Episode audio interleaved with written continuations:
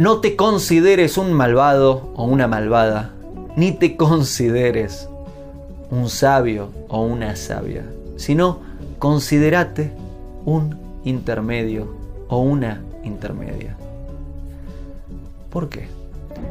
Si te consideras alguien muy grande, un santo, una santa, vas a estar en problemas, vas a dejar de estar haciendo el trabajo que tenés que hacer.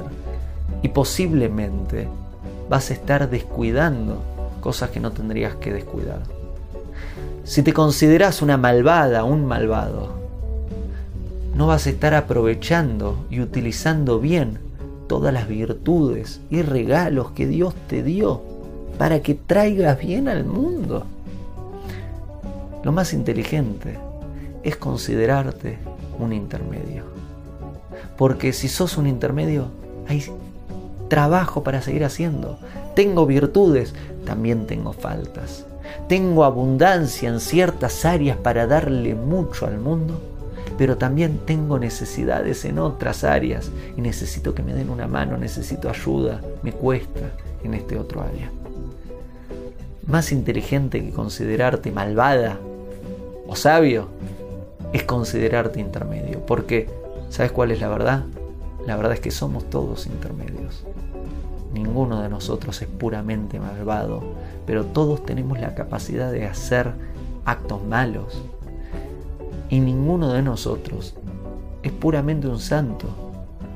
Y todos tenemos la posibilidad de hacer grandes y buenos actos.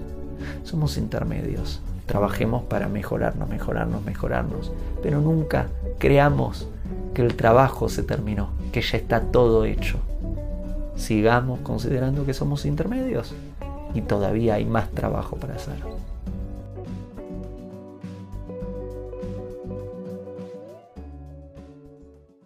Hago esta rápida pausa comercial para agradecerte por oír mi podcast y pedirte que si te gusta lo recomiendes.